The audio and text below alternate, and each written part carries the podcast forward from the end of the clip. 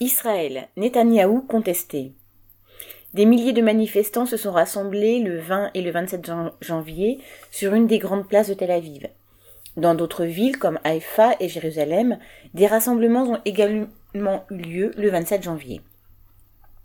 Ils exprimaient tous la colère contre Netanyahou et son gouvernement, même si les raisons apparaissant dans les slogans et sur les pancartes étaient diverses.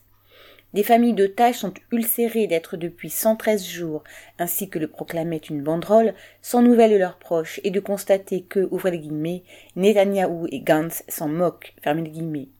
Dans des prises de parole, elles ont réclamé le retour rapide des otages et exprimé, pour certains, la perte de confiance dans ceux qui n'ont pour seule politique que de continuer la guerre tandis que certains exigent du Premier ministre qu'il rende des comptes et que des pancartes proclament, ouvrez les guillemets, le Premier ministre prend les otages en otage, guillemets, des manifestants occupent régulièrement les abords de sa résidence. Après l'attaque du Hamas, une grande partie de l'opinion publique a apporté son soutien au gouvernement israélien dans un réflexe d'union nationale. Après près de quatre mois de guerre à Gaza, une opposition à Netanyahou s'exprime avec de plus en plus de virulence. Des milliers de manifestants de gauche, le 27 janvier, ont dénoncé la guerre, réclamé le cessez-le-feu maintenant, entre guillemets. Ouvrez guillemets. Nous avons du sang sur les mains, fermez les guillemets. Et, ouvrez les guillemets. Les vies des Palestiniens comptent, fermez les guillemets. Proclamait une banderole faisant allusion aux 26 000 femmes, hommes et enfants tués à Gaza en moins de quatre mois. Les manifestants sont de plus en plus nombreux à exprimer leur volonté de voir le Premier ministre quitter la scène politique et à réclamer pour cela de nouvelles élections. Pour suivre la guerre et l'écrasement de Gaza est pour Netanyahou une façon de se maintenir au pouvoir et de continuer à échapper aux poursuites judiciaires dont il est l'objet depuis plusieurs années. L'extrême droite, ministres en tête, a réuni elle aussi à Jérusalem le 28 janvier quelques milliers de partisans de la colonisation à outrance sous la bannière d'une conférence pour la victoire d'Israël.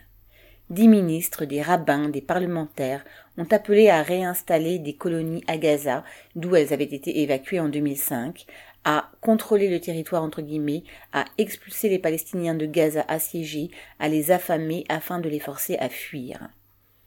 Après le discours de Ben Gvir, le ministre d'extrême droite de la Sécurité nationale, des cris de mort aux Arabes entre guillemets ont même été lancés. Et si les manifestants pour la libération des otages, pour le départ de Netanyahou et contre la poursuite de la guerre ont été molestés, voire interpellés par la police, il n'en a rien été pour le rassemblement d'extrême droite les dirigeants israéliens, sous la pression croissante de l'extrême droite et avec le soutien des grandes puissances occidentales, entraînent leur population dans une spirale de guerre dont on ne voit pas la fin. Les premières victimes en sont les Palestiniens, ceux de Gaza qui continuent de subir les bombardements. Mais la population israélienne le paie, elle, en faisant face à l'extrême droite, de jour en jour plus offensive et capable d'imposer ses choix à toute la société. Viviane Lafont.